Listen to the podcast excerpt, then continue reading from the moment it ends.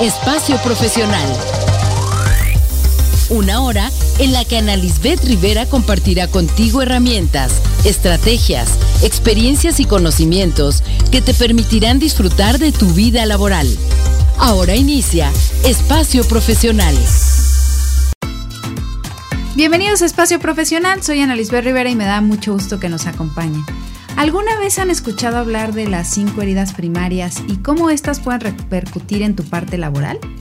Si te causa curiosidad este tema, quédate con nosotros porque hoy hablaremos del impacto de las cinco heridas en tu vida laboral.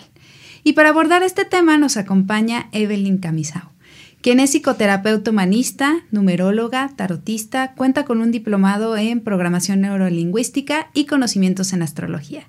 Bienvenida, Evelyn. Es un gusto que nos acompañes aquí en Espacio Profesional. ¿Qué tal? Buenos días. Gracias por tu invitación. Yo encantada de compartir.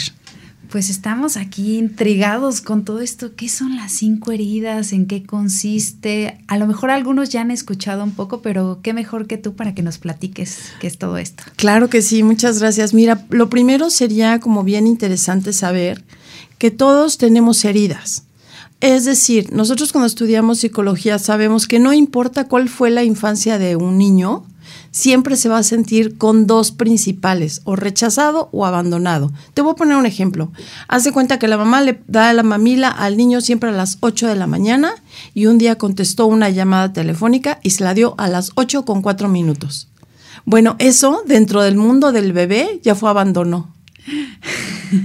o sea, imagínate qué tan chica puede ser la herida o qué tan grande y qué nivel de resiliencia. Para eso vamos a hablar un poquito de resiliencia para entender las heridas. ¿Qué es la resiliencia? Es la resistencia que tiene un objeto antes de romperse. Entonces ahí es donde empiezas a ver desde bebé qué tanta resiliencia tienen y cómo se comportan en la edad adulta. Así es que de las heridas, para empezar, nadie está exento. O sea, todos tenemos ahí, ya sea en mayor o menor medida, un poquito de alguna de las heridas, ¿no? Así es. Y sabes que son cinco, pero yo estaba diciendo, son dos principales. La más importante yo diría que es la de rechazo, porque se da desde, desde, que estás en la panza de tu mamá. Y luego está la del abandono, que se da en los primeros años. Y las otras, que al rato vamos a mencionar, se van a ir mezclando. Ahora, también es importante que sepamos, para abordar este tema, nosotros venimos a esta vida a trascender, a juntarnos con gente que nos va a hacer trabajar cosas. Entonces, hablando empresarialmente y de trabajo, es bien interesante por qué me genero el jefe que me genero. Ah, y ahí nos vamos a poner atención, ¿verdad? Exacto. ¿Por qué es mujer y no es hombre? O sea, porque pensamos que es aleatorio y que ahí nos contrataron y tal, pero no. Tú ya tienes tu misión de vida desde antes. Entonces haces un casting y dices, a mí me va a servir tal jefe o tal jefa para curar mis heridas. Y te vas a programar, o sea, o vas a atraer. ¿Ves? Has visto que siempre decimos, siempre el mismo patrón. O sea, ¿por qué siempre el mismo jefe así? ¿Y por qué los jefes tan fríos? ¿Y por qué me rechazan? ¿Y por qué tal? Pues porque venimos a curar esa herida. Y en la medida en que no esté curada y que no la quieras ver y que te pongas tu máscara, pues vas a seguir atrayendo ese mismo tipo de experiencias es como parte del aprendizaje, ¿no? Hasta que no aprendes lo, lo, que tenía que pasar con esa persona, se sigue repitiendo el patrón, ¿no? Totalmente. Y sabes qué pasa? Que nos da mucho trabajo perdonar eso. O sea, nos enojamos con las experiencias que nos pasan. Entonces, lo primero que hay que hacer antes de conocer tus heridas es, tengo el derecho de venir a curar esta herida. Y tengo todo el derecho de escoger libremente de quién va a ser mi maestro. Eso es difícil de verlo porque esta decisión es del alma, desde antes. Y tendría que ver mucho con la parte de asumir la responsabilidad de tu vida, ¿no? No dejar que sea como aleatorio, sino que estés consciente de lo que estás haciendo. Por supuesto, y eso te va a llevar a menos sufrimiento. Porque entonces si tú se lo pones a la suerte, ching, qué mala suerte, me voy a cambiar de trabajo. Qué mala suerte, me cambio de ciudad. A donde vayas, te va a seguir tu herida, ¿no? Hasta que no digas, bueno, ya me quedó claro, si ya se me repitió el patrón varias veces, creo que tengo que ponerme manos a la obra para trabajar esto. Y tengo que perdonarme, entre, entre comillas, porque la verdad es que no existe el perdón.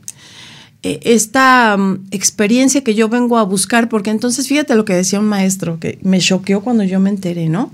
Si aquí venimos a trabajar cosas. Oye, maestro, ¿y qué pasa si no las trabajas? ¿A dónde te vas? ¿O No, no, no te vas a ningún lado.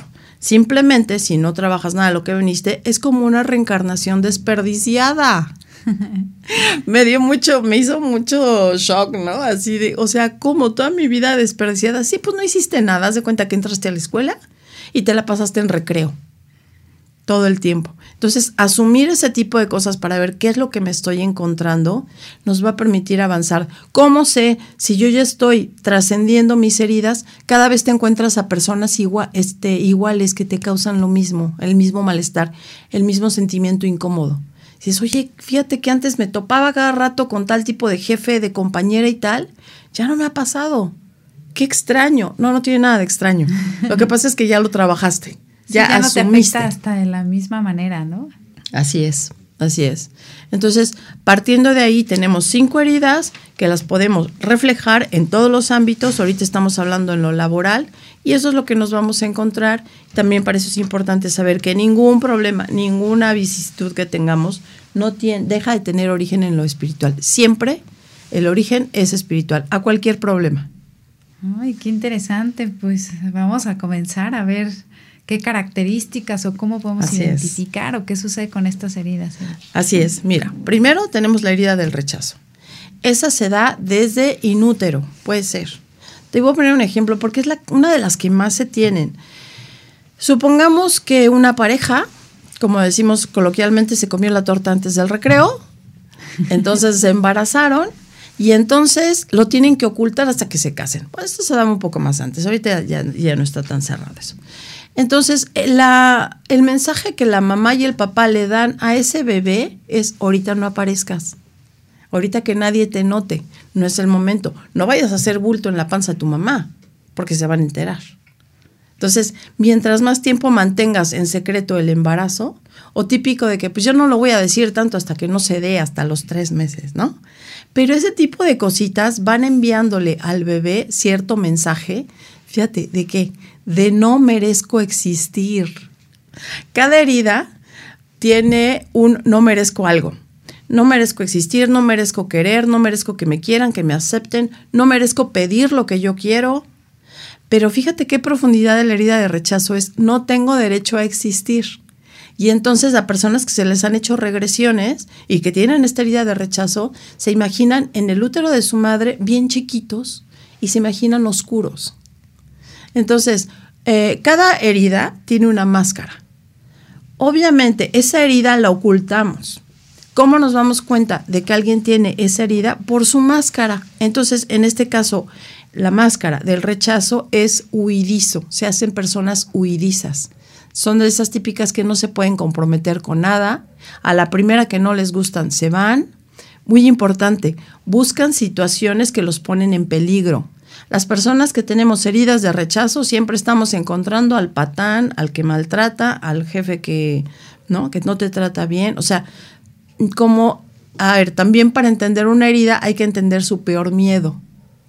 El peor miedo de una herida de rechazo es el pánico. Ah, Entonces, como existe un jefe que me está a mí violentando de alguna manera, yo no quiero caer en pánico frente a ese jefe y entonces ¿qué hago? Ocupo mi máscara y me voy. Y no duro en los trabajos y si alguien me habla feo, ya es el rechazo, es ya no, no valgo. Como no tenemos o como no se tiene la, la herida del rechazo derecho a existir, es muy típico, fíjate, que alguien, este, que tú estás hablando. Entonces alguien te interrumpe y tú de plano dejas de hablar, es así como, ah, no te interesa, pues entonces dejo de hablar, porque tú ya me interrumpiste. Pero fíjate de dónde lo asimilas. Desde yo no valgo la pena para que me escuchen. No tengo derecho ni existir, mucho menos hablar. Entonces yo soy la rechazada. No es del que a lo mejor lo más probable es que lo que estés diciendo no tiene tanta importancia o no en el tema. Entonces dices, ah, ok, creo que lo que dije no venía relevancia y tal, pero no, los que tienen heridas de rechazo es, soy yo la que está mal, todita yo, ¿no? Desde la apariencia, lo que digo, lo que está aceptado, no está aceptado. Entonces, como no quiero molestar al otro, ahí te va otra característica del rechazo. Hay un pánico a molestar al otro. Como no tengo derecho a existir, me mantengo chiquita, escondida, y ¿sabes qué es otro miedo? Engordar. Mm ganar peso para Hasta una herida, hasta el físico, no, por supuesto. Las heridas también se notan en cómo te vistes, qué colores escoges, si eres más bien qué estructura del cuerpo tienes. Wow, hasta en lo físico. In- sí, impresionante. ¿Cómo hablas? ¿Qué palabras utilizas más? Las- como herida de rechazo es bien este, drástico, ¿no? Y ocupan mucho la palabra nulo o inexistente. Oye, ¿cómo te va en tu vida amorosa? En lugar de decirte, no, no me va bien, te dicen inexistente. O sea, se van al extremo. Wow. Ujú. Eh, ¿qué te- fíjate, hablando de carros, ¿qué tipo de carro te atrae? Depende de tu herida, te va a traer un carro más llamativo, uno más compacto, otro que te incomode, otro donde te sientas estrecho. Ahora más adelante vamos a ver cómo esta herida, hay una herida que te hace estar incómodo porque tiene la máscara de masoquismo. Wow. Entonces, esta, la primera es la de rechazo. La primera es la de rechazo, que es la primera que se gesta, ¿ok? Y entonces la segunda tenemos la herida de abandono. Fíjate, en rechazo es no quiero tenerte, o sea, no quiero cuidarte, es más del no quiero.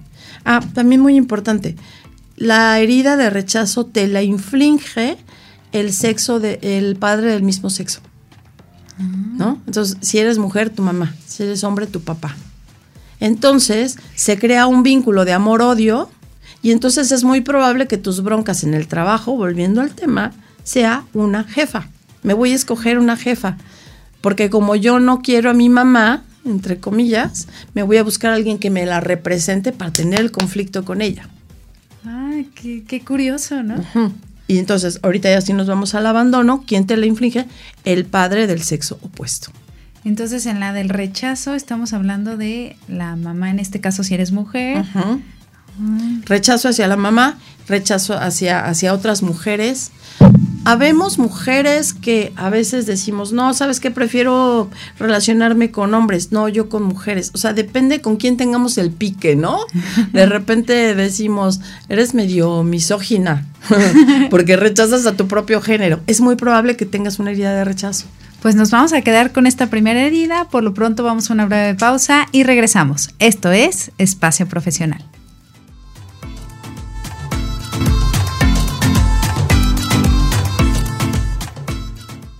Estás escuchando Espacio Profesional. Ya regresamos a Espacio Profesional y estamos platicando aquí con Evelyn del impacto de las cinco heridas en tu vida laboral y estábamos viendo la herida de rechazo, fue la primera, ¿verdad? Así es, esa fue la primera. Y no sé si mencioné que esta te la va a marcar el padre del mismo sexo. Y entonces vas a encontrar personas, sobre todo de tu género, donde no les tienes confianza. Y ese conflicto va a ser el mayor. Te cuesta trabajo relacionarte con las mujeres en este caso.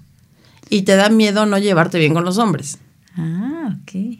Ocupan poco espacio. Ahora, vámonos a la del abandono. El abandono se da ya un poquito más, un poco de dos a tres años. Ah, decíamos, creo que me quedé inconclusa en algo, que la herida de rechazo es no quiero cuidarte o no quiero hacerme cargo de ti. Y la del abandono es no puedo. Es diferente. Entonces la del abandono te la va a dar el padre del sexo opuesto. No pueden hacerse cargo de ti, no te pueden, o por lo menos es el mensaje, ¿eh? A ver, aquí es aguas. Eh, tú así lo percibes. Vete a saber si sí fue real, si tienes un 10% de herida de rechazo o no, pero tú todo te lo tomas como, ay, mi gran herida. ¿ok? ok. Entonces, si hablamos que el rechazo ocupan espacios chiquitos, yo no voy a estorbar, me da miedo molestarte, no te voy a interrumpir. Colores, usamos muchos colores oscuros. Muchos así que, o, o blanco o negro de plano, pero así muy discreto, así que ni me noten, ¿eh? Entonces, típico que en las fiestas ni siquiera interactúan. Y la herida del abandono es al revés. El abandono es, no me abandones, yo existo y empiezo a engordar. Ah, ok. Son niños que desde muy chiquitos empiezan a engordar y es, no me vayas a abandonar. Entonces, si el rechazo tiene una máscara de huir, huidizo, entonces el abandono tiene una máscara de dependiente. En lo laboral se sienten muy inseguros cuando tú les dices, oye, tú te vas a hacer cargo de este proyecto, pero tú es el que vas a dar la cara, lo vas a presentar y todo. Se ponen mal. Necesitan que alguien los ayude, necesitan tocar siempre base con algo. Entonces, obviamente, su peor miedo es la soledad. Entonces, es gente que muy rara vez te va a ir a un cine sola o te va a ir a un restaurante, incluso comer algo en un restaurante sola le va a dar mucho miedo. Entonces, este afán de, de tocar siempre como base los va a hacer que, hablando laboralmente, no se les tenga confianza son muy hábiles porque aparte de todo son muy son muy conciliadores y siempre van a estar al tanto de tus necesidades, pero como su peor miedo es regarla, si los dejas solo, siempre están, "Oye, ¿y cómo ves esto?" y tal. Entonces siempre están tienen que tocar base contigo. Ok, ahí podría ser las personas que están más como que sí prefieren tener un jefe que sea el que dé la cara por ellos que, que ser el jefe, ¿no? Así es, totalmente. Nada más que se encuentran con el rollo de que muchas veces eh, buscan, si eres mujer, un jefe hombre. Y es el que más vas a rechazar porque es el padre del sexo opuesto el que te hizo esa herida, ¿no? Entonces dices, pues yo me, manejo más y tengo herida de abandono con mujeres, con compañeras. Entonces, ¿por qué elegí un jefe hombre que nada más me está recordando a mi papá? Entonces es típico que tienes muchas amigas, tienes una vida social bastante activa, pero el momento de relacionarte con un hombre, ojo, no de primera, de primera puede ser que sí, pero ya como profundizar, ya te cuesta mucho trabajo, porque siempre el hombre te va a sacar esta figura paterna que no te pudo cuidar. No es que no haya querido, sí quería, pero no pudo. Mm, interesante. los mayores conflictos obviamente van a ser de parte del sexo opuesto. En la de abandono. En la de abandono, que estamos viendo esta segunda. Entonces, más o menos, ah, bueno, colores, volviendo otra vez a colores, eh, de, de, cómo te gusta vestirte, vas a ocupar más colores vistosos. Es como, nótame, o sea, no, ni por error me vayas a abandonar. Por eso tengo que vestirme así, subir un poquito de peso. Son un poco más excéntricos, podríamos decir. Ajá. Fíjate, una de las formas que tiene un rechazado para sentarse, no les gusta poner los pies sobre la tierra, porque eso impide que vayas a huir rápidamente. Y en el abandono, ahí sí, pies sobre la tierra, pero aparte se dejan tumbar en el asiento, ¡pum! O sea, ocupo mucho espacio. Al contrario que un, que un rechazado se siente en la, puntita del sillón, porque es así como, cualquier cosita yo huyo, ¿eh? Antes de sentir pánico, yo me salgo corriendo. Y entonces el, otro no. Qué, qué, interesante estar como, imagínate, en, en, una junta con compañeros, compañeras de trabajo y empezar a ver el comportamiento de todos, porque también hay algo muy importante. Casi siempre nos relacionamos con tu herida opuesta. Entonces, hay gente que intenta mucho ser cálida, ¿no? Por ejemplo, un rígido, controlador. Dice, tengo tanto miedo a ser frío, ese es su peor miedo, ser frío, que me quiero acercar a los otros, pero desde su máscara. Entonces, son típicos que se sienten como muy bonachones y te invitan y tal, pero te dan una vibra extraña. Dices, ah, ay, ¿por qué? dices? ¿Es en serio? ¿Es en serio? Se me hace que es, que es hipócrita, está fingiendo. No, tiene muchas ganas de agradar porque tiene miedo a su propia frialdad. Pero como lo hace a partir de la máscara, sin curar la herida, no se le cree. Sí, no, te proyecta la, realidad, ¿no? No te proyecta la realidad. Entonces, esas dos básicamente las tenemos casi todos. más o menos te decía, es increíble cómo la forma de hablar las palabras que utilizan, los coches que te gustan, la forma de sentarse. Dicen por ahí que hasta la forma de bailar. Ay, ¿No? Este, la forma en que te comportas en una junta. Desde ahí también lo puedes saber desde, desde posturas y lenguaje no verbal, obviamente. A partir de ya la tercera, que es la de la humillación, ya se van mezclando. Entonces ya te puede quedar menos porcentaje.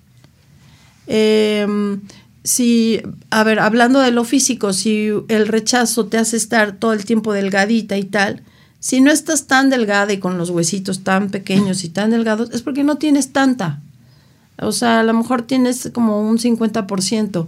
Los que tienen rechazo también aparentan como que una parte no se les desarrolla del cuerpo, como si estuvieran desarticulados.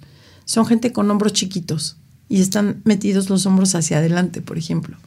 Entonces, cuando tú ya aprendes a detectar las características incluso físicas, dices, ah, ya sé, ya sé por dónde no meterme para no crearle este, esta, em, no sé, sensación incómoda al otro. sabes qué cuidar. Entonces, bueno, luego tenemos la de humillación. Fíjate que esta se mezcla mucho con el rechazo, porque cuando a mí me rechazan o me dicen, no, ahorita no quiero ayudarte con tu tarea, niño, ahorita estoy ocupada y tal, se sienten humillados. Mm. ¿No? Es como, aparte que no merezco existir, me lo hacen notar, o sea, y me hacen que, que yo sea menos que mis hermanos. Entonces empiezas a ver moros con tranchete.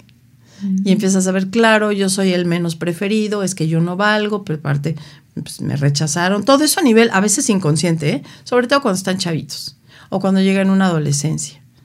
Entonces, em, fíjate que hay un dato curioso también donde dicen que con el padre con el que mejor te llevaste en tu adolescencia es con el que más heridas tienes que curar. Ay, y tú pensarías que es lo contrario, ¿no? Tú pensarías que es lo contrario, que todo fluye y tal. No, es con quien más tienes que tratar, porque conforme va pasando el tiempo, sabes que ese padre se portó demasiado protector o demasiado rígido y no te ayudó a la herida, cuando es quien más te tenía que ayudar. Entonces, casi siempre los papás tienen la misma herida que el hijo. Y como tienen la misma y ocupan la misma máscara, pues es terrible para el niño, te pone el dedo en la llaga. te pone como, como limón en, en tu herida, ¿no? Es cuando le dices, ¿a quién se parece? Soy igualita a ti. Así es, así es. Entonces, volviendo a lo que es la humillación, soy rechazada, aparte me lo haces ver, me confrontas con esta parte de rechazo, por lo tanto me voy a poner una máscara de masoquista. Y ahí empieza otro rollo, otra vez empiezas a buscar relaciones o jefes o compañeros que te van a hacer la vida de cuadritos. Y ahí es cuando te pones como la víctima, por así decirlo. Claro. Y entonces como eres masoquista y quieres agradar, porque no quieres ser rechazado, en el dado caso que se combinen estas dos, empiezas a tener o a, a denme a mí el trabajo, sí, yo todo lo puedo sí, dame este proyecto y dame este y dame este. Y a la mera hora están que no pueden ni dormir porque no pueden cumplir plazos, no aceptan ayuda, porque es el rechazo con humillación es tú, ¿por qué me vas a ayudar? Me tienes que humillar, o sea, yo tengo que trabajar bien duro. Mm. Y ocupan en su vestimenta, ocupan ropa que les lastima mucho. O sea, se compran a veces ropa más ajustada y, y es, el chiste es siempre estar incómodo. Se van a sentar, van a detectar en una junta o en algo, ¿cuál es el asiento más incómodo? Y si son grandes, van a comprar un coche chiquito. Ah. Porque aquí el chiste, como, como, como, como estás humillado, necesitas una máscara de masoquismo. Mm. Que si se combina con abandono, con rechazo, ya te, ya te encargo ahí los combos que, que se arman, ¿no? Eh, ¿Cuál es el peor miedo para la humillación y el masoquismo? Es la libertad. Entonces ellos no tienen la capacidad de decir, yo puedo hasta con dos proyectos por semana, más no, porque este, entonces ya le voy a sufrir y tal. O sea, no tienen esa libertad, es decir, no tienen bien fijado el libre albedrío. Entonces el hecho de que digan tú a tus tiempos y tú haces esto les causa pánico porque dicen, dime qué hacer por favor, yo os voy a sufrir. Con tal de dejar de ser humillado o rechazado o abandonado una se trae a la otra, ¿eh? Porque son como dominó. Como una es inútero, rechazo, la otra es un poquito más grandecito, pues te vas con dominó. Y luego con la tercera. Sin embargo, casi siempre hay una primaria que yo consideraría que es rechazo y abandono, que se combina con alguna secundaria, que es como la que estamos viendo aquí de humillación. Mm.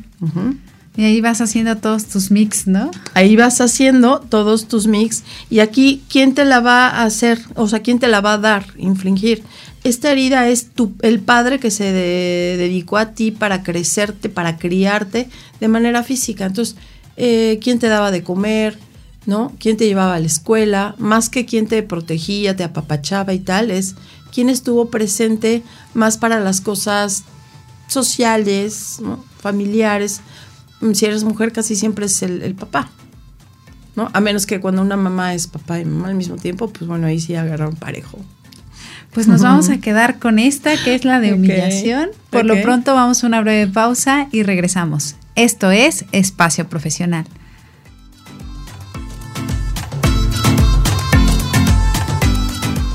Estás escuchando Espacio Profesional. Regresamos a Espacio Profesional y estamos hablando del impacto de las cinco heridas en tu vida laboral con Evelyn. Ya llevamos tres, ¿no? Llevamos rechazo, abandono, humillación. Así es. ¿Y cuáles nos faltan? Vámonos por la cuarta, que es injusticia. De alguna manera los padres te dijeron algo o, te, o tú sentiste que te prometieron algo que no te cumplieron o te dieron ese mensaje. dije, ¿qué pasó? Tú me habías dicho qué o no. O el típico, Mm, los que hay de herida de, injusticia tienen padres muy prometedores, pero que no cumplen.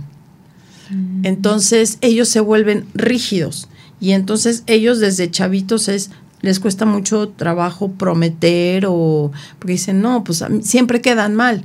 Por lo tanto, si yo prometo algo, voy a quedar mal."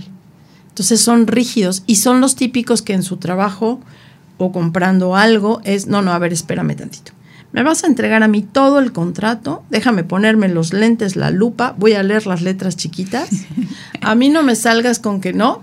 ah, mira, teníamos la junta a ocho y media, pero ¿qué crees? Vamos a posponer 15 minutitos, nos tomamos un break. No, no, no, no, no. ¿Qué estás hablando? Porque luego esos 15 minutitos ya no me cumples. y ya no se hace la junta. ¿No? Sí. Entonces, pero qué, qué extraño, porque dentro de su comportamiento rígido, sienten que los demás se tienen que adaptar a, esta forma. Entonces, lo que más les da como miedo, y no lo quieren, obviamente, porque esa es su máscara, no quieren. Entonces, ese es el ejemplo que te ponía hace rato. Ellos quieren que se les considere como una persona cálida, que fluye, porque ellos mismos es bien chistoso su diálogo. Dicen, bueno, sí, soy autoperfeccionista, o sea, yo me exijo, pero los demás no. O sea, yo no les pido a los demás que hagan nada. Mentira, pues ese es el mensaje que estás enviando. Sí. este es el típico que te manda el mensaje que es, no, te, que entre líneas, ¿no? No se te vaya a ocurrir regarla. Sí. se espera una perfección tuya, ¿no? Entonces se te acercan y dicen, no, conmigo puedes contar, porque no nos vamos a tomar un café y tal. Pero hay algo en su expresión que te dice, no, no, no, no parece ser que su cuerpo es de los mejores cuerpos ¿eh? que tiene. Están siempre en el gimnasio, rígidos, siempre bien derechitos, este, caminan derechito, por lo regular rápidos, son muy eficientes en lo que hacen y no son, no son muy buenos, son buenos jefes, pero no son buenos líderes. Mm. Y tampoco son buenos subordinados. Porque le exigen al jefe que sea igual de rígido que él. Sí, es, e, es, el típico que al contrario, ¿no? Dice, ay, este jefe no sabe esto, no sabe lo otro. Ándale, ándale. Se me hace conocido. Sí. sí, les encanta como corregir al otro, ¿no? Y no por ningún afán, es como, no, es que es como es tres dedos de frente, que así se hacen las cosas. Eso los lleva a que en juntas, por ejemplo, sean los que menos se les requiere su opiniones. Ay, es que ya sabes que fulanito cómo es, ¿no? O sea, va a ser la pregunta salir de la pregunta que no quieres que te haga, ¿no? Sí. Ándale. Sí, sí, exacto. Tiene personalidad tipo maestro, pero maestro así severo, ¿no? Y luego vamos con la quinta, que sería como la traición. Si bien los, los de injusticia sienten que, sus papás no les pudieron dar lo que les prometieron, todavía tienen cierta, son benevolentes con ellos porque dicen, es que mi papá no pudo. O sea, por mucho amor nos prometió, por la verdad es que no podía, era bien distraído y tenía más hijos y tal, ¿no? Y aquí en la traición es, me prometiste algo que no me cumpliste para hacerme sentir mal y para abrir otras heridas primarias que tengo. Porque a mí con eso, con esa traición, a mí me abres mi herida de rechazo. Tú nunca me quisiste, dime la verdad. Ni siquiera me querías tener, ¿no? Entonces empieza, si, te fijas, empieza como a complicar más. Em, la primera herida es más inconsciente. Es, no sé por qué busco personas que me, que me causan miedo y pánico y no sé, todo es inconsciente. Pero conforme va, más vas avanzando en las, en las heridas es, ya te haces un todo un maquiavélico y es como, sí, claro. Entonces son personas súper estratégicas. Eso tienen de bueno, por ejemplo. Mm. Entonces te vas este, ya llenando de pensamientos, sí, seguro hizo esto por esto, porque no le gusta verme feliz, porque tal. Imagínate tú con este, como le llaman, ¿sabes? El sospechosismo, si no la gente va a tener ganas de separarse de ti. O sea, son gente que, que no confía en ti. O sea, si te ponen a hacer algo, algún proyecto con ellos, te va a enviar el mensaje de tú no eres suficiente. Mejor me lo hubieran puesto a mí solo. Mm, son los que no pueden delegar. Exactamente, no pueden delegar. Y paradójicamente su miedo es la separación del gremio. Pero es que es al, al fulanito que le dices, pero es que ¿cómo quieres que te integremos? Eh, ¿no? que te hagamos partícipe de este proyecto si no, desconfías de nosotros. Todo lo tienes que hacer tú. Obviamente le encanta el protagonismo. ¿No? Mm. Entonces, em, ¿cómo se va a, vestir un traicionado? Se va a vestir muy, por ejemplo, un pantalón súper formal y una playera así, casi que se acuesta con ella. Porque tiene tanto rollo mental que no va a empatar uno con lo otro. Mm. En la anterior, que sería como la injusticia, que es rígido, es bien, bien interesante, digo también cómo se viste, un poquito parecido al masoquista, pero, y yo lo he visto con mis pacientes a veces, usan ropa muy apretada, sobre todo en la cintura para arriba. Entonces, tanto que es el típico así como que da el botonazo. Entonces, con eso es como, nótame, ¿no? pero, pero nótame que no siempre puedo ser rígido, o sea, y aparte más en terapia, así de, mira, me dejo relajar, pero la verdad es que no, porque se les nota que están incómodos porque están teniendo una camisa que no les abrocha. Entonces, eh, vamos a encontrar gente parecida, que nos abre la herida, que nos eche el limoncito. Eh, esta última, por ejemplo, la traición es con el sexo opuesto, sienten que que tiene más malicia contra ti, el sexo opuesto. Mm, qué interesante poder ir viendo cada una de las heridas y lo que decías, ¿no? El mix que pueden ir haciendo cada una. Claro. ¿Y puedes tener porcentaje de todas o más o menos cómo se identifica? Puedes tener porcentaje. Hay test que hacemos es cómo te ve, o sea, cómo te vistes, qué colores escoges, sobre todo hay palabras claves, te decía de rechazo es la palabra inexistente, nulo. No te dicen, me va más, ah, pues más o menos, me va medio mal, ¿no? No, es, se van como a la raíz. Y ya desde que alguien ocupa palabras tan drásticas, quiere decir que anda por alguna herida. Entonces, y otra cosa es que mm, eh, las curaciones son bien distintas, obviamente. Entonces, hay que entender, ahorita que ya acabamos en general las cinco heridas, que nosotros tratamos de curar la máscara. O sea, por ejemplo, tratamos de decir, yo quiero curar mi parte que no se compromete y la parte huidiza. Y ahí nos metemos, es cómo me comprometo más, cómo, ¿no? Y no hay que curar la máscara, hay que curar la herida. Mm. Entonces ahí es donde nos podemos perder o sea, no, nos vamos a la causa raíz, sino queremos tapar lo, otro, ¿no? Así es, así es.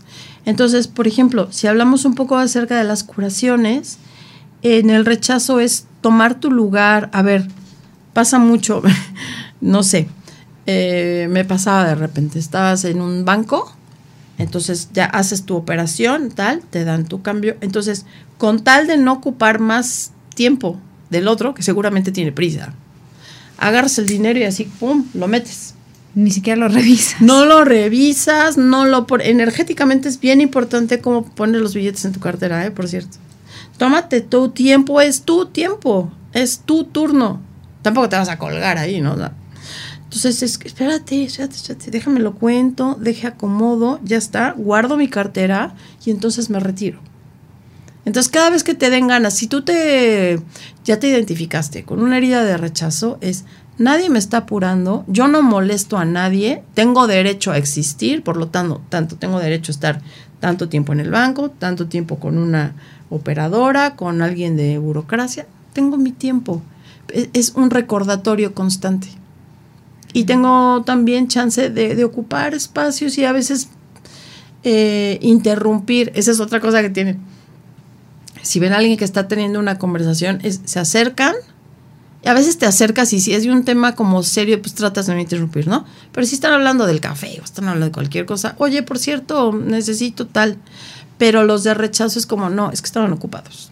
Y te vas. Mm. Aunque, aunque lo tuyo haya sido importante y un asunto laboral, son los típicos, oye, ¿por qué no me dijiste? Pues es que tú estabas bien ocupado. Ah, ok, ok. Y lo contrario del abandono. Entonces, bueno, ahorita estamos dando las curaciones. Eh, eh, toma tu lugar, toma tu tiempo, tu espacio, no eres tú, no te lo tomes personal, esto que te decía que si ya te interrumpen, ah, sí, pues ahora no te digo nada, porque me estás rechazando a mí, ¿no? Lo que digo, entonces no, a ver, si te interrumpieron puede ser que no, venía al caso tu comentario, pero no es por ti. Entonces, la curación de uno de abandono sería al revés, o sea, tampoco, porque el abandono llega y no investiga de lo que estás hablando, él se mete dependiente, necesito tu atención. Sí, es el, aquí estoy, aquí estoy. y, pues le vale, ¿no? Si están hablando de algo serio, ¿no? Es como, ya llegué, estoy grande, ocupo bastante espacio, me puse una camisa amarilla, espérate, nótame, ¿no? Entonces ahí sería que ocupes la prudencia un poco del rechazado. ¿no? O sea, checa si, si eres prudente o no, si puedes intervenir, si puedes este, eh, pedir lo que necesitas, ¿no? Si es momento o no. Eh, ah, otra cosa del abandono, como no saben estar solos, pues practica tu soledad, ¿no? practica irte al cine solo, no pasa nada, irte a desayunar, disfruta tu propia compañía, porque aparte para que se te desarrollen otras habilidades, obviamente, porque si no, pues no vas a poder hacer nada, incluyendo pareja. Cabe mencionar que las parejas más codependientes, y ahora lo de moda que decimos los tóxicos o las tóxicas, casi siempre son de abandono, ¿no? Entonces es como no me dejes. Luego eh, tenemos que la humillación es ver tus necesidades antes que decir que sí a todo. Entonces, ¿qué te parece si nos quedamos con esta humillación? Por lo pronto vamos a una breve pausa y regresamos. Esto es Espacio Profesional.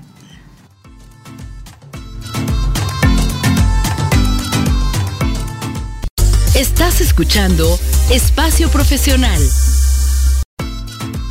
Ya regresamos a Espacio Profesional y estamos aquí súper integrados con todo esto de las heridas y estamos empezando a ver las curaciones y nos quedamos por ahí en la de humillación. En la de humillación, que es voy a ver mis necesidades antes de decirte que sí, antes de, decirte sí, puedo hacer cinco proyectos a la semana y no importa que no duerma y tal, solamente tienen que acordarse de lo mal que se la pasa, de que les gusta sufrir, de que les gusta no comer, no dormir este, pues la verdad es que hay muchísimos workaholics. Es el, que tiene que aprender a decir no. Así es, totalmente, totalmente. Primero, mis necesidades sin dejar de ser responsable, obviamente. Esa es la tarea que nos toca con esta herida, ¿vale? Y luego tenemos eh, la traición. Es como la traición se vuelven rígidos, entonces eh, el rígido siempre quiere que lo noten. Siempre tiene que estar pensando, no tengo que llamar la atención o sea, no, no tienen que notar mi perfección. O sea, haz de cuenta que ellos dicen, yo soy perfecto, pero tú puedes ser como tú quieras. pero fíjate que hasta eso es soberbio. Sí. Es soberbio porque es como si dijeran, ay, mira, pues de ti qué se puede esperar. ¿No? De mí la excelencia, porque yo presento unos trabajos, pero tú, no importa, ahí, ahí, como quieras. ¿No? Entonces, eso los pone ya en un en un cierto pedestal que les encanta.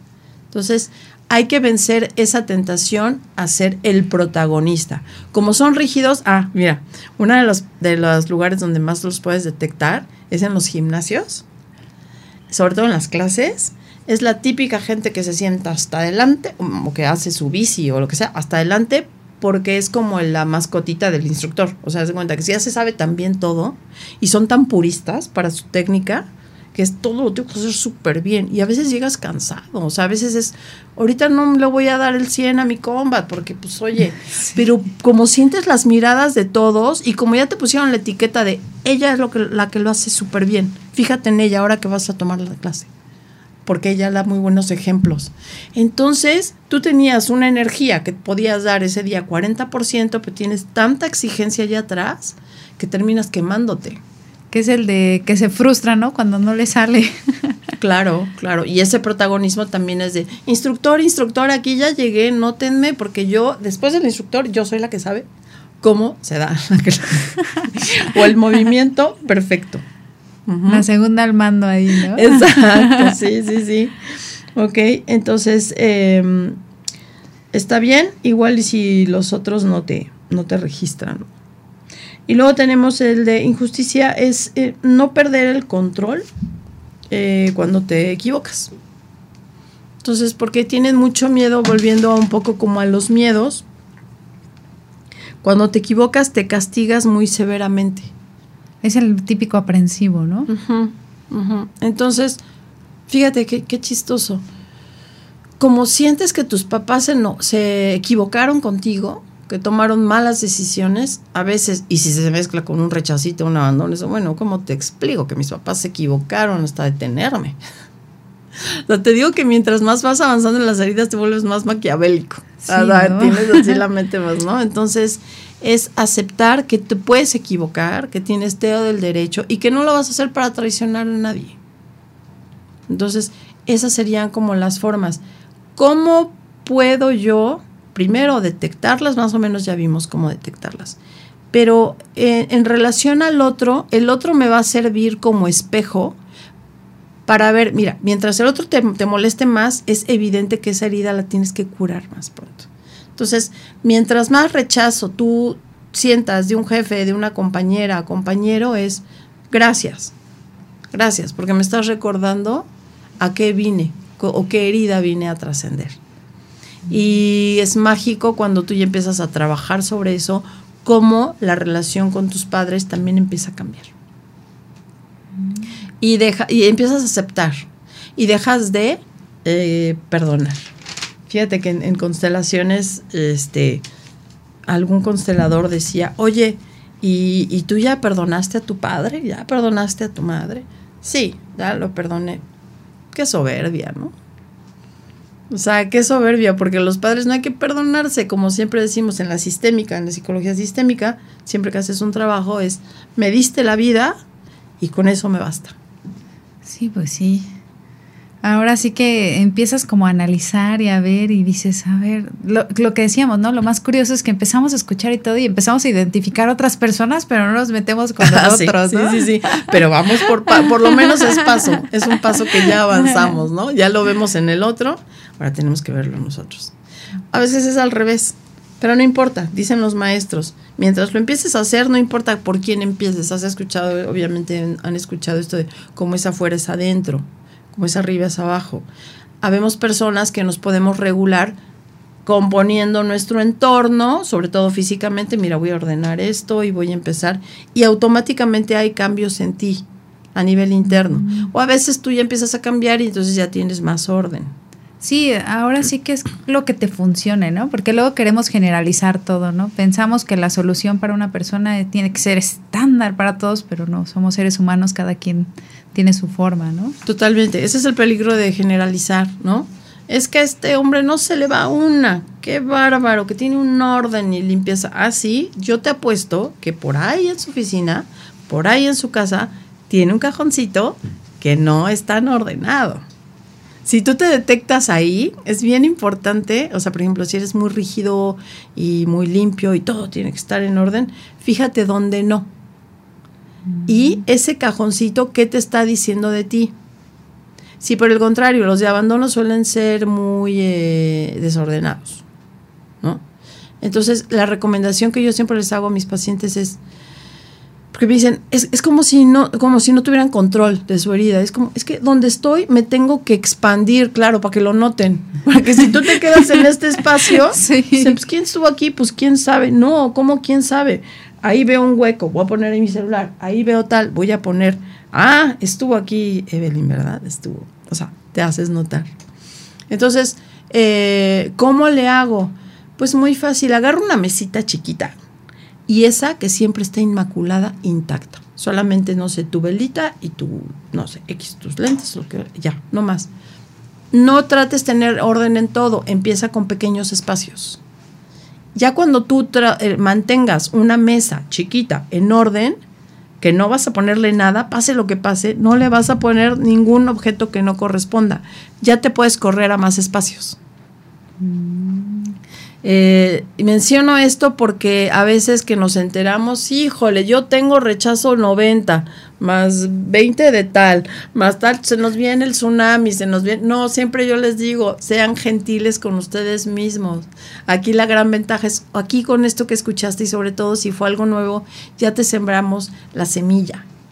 A lo mejor no te cae, ahorita no, pasa una semana, algo va a llegar unas gotitas ahí de humedad y van a hacer que, que siga surgiendo.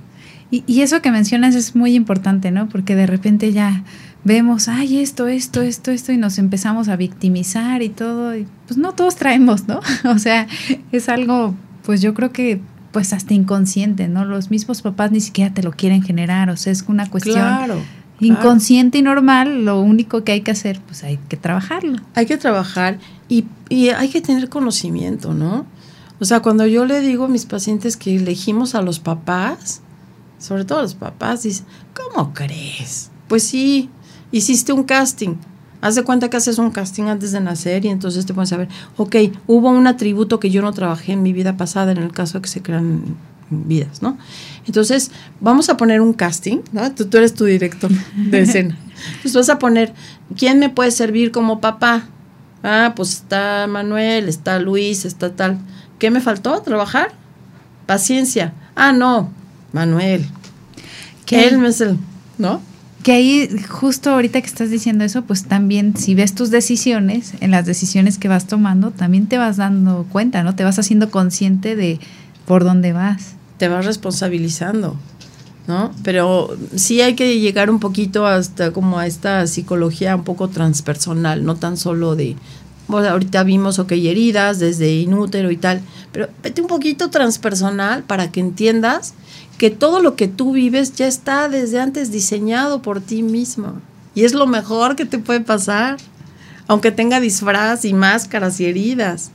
Es lo que más te va a hacer trascender. Y además, esta parte de vivir, ¿no? Que tienes la oportunidad de disfrutar tu vida, de estar aquí, de trabajarlo, de aprenderlo, ¿no? No todos tenemos esa oportunidad y, y creo que en lugar de nublarnos hacia lo negativo, pensar que es parte del aprendizaje y vas a ir avanzando, ¿no? ¿Sabes qué, qué pasa luego? Que ya cuando todo el tiempo estás en intro y estás como, ¿de dónde viene y qué trabajo y tal? ¿Te causa tanta risa luego? Por eso los grandes maestros que yo conozco, cuando te están explicando un concepto, se ríen.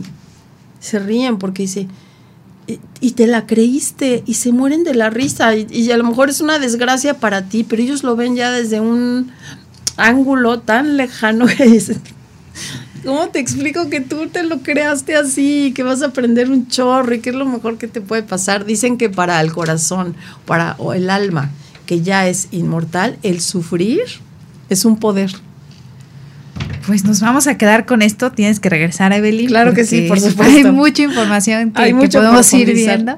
Pero por lo pronto, pues dinos dónde te pueden contactar aquellos que quieran conocer más. Sí, claro que sí. En redes sociales, sobre todo en Facebook, Evelyn Camisao. Ah, ok. Facebook, Evelyn Camisao. Evelyn Camisao, Evelyn con Y, Camisao, Z-A-O. Y mi teléfono es 777-267-9251.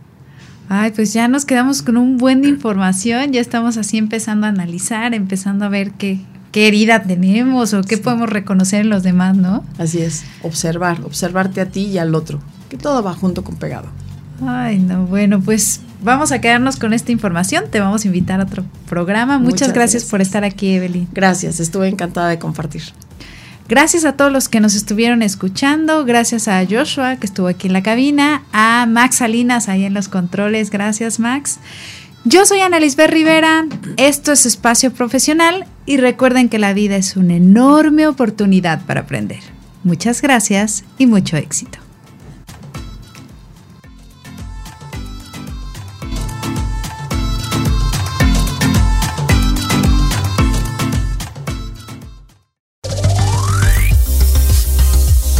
Concluye Espacio Profesional. Escucha la próxima semana a Ana Lisbeth Rivera y conoce cómo puedes disfrutar al máximo de tu vida laboral.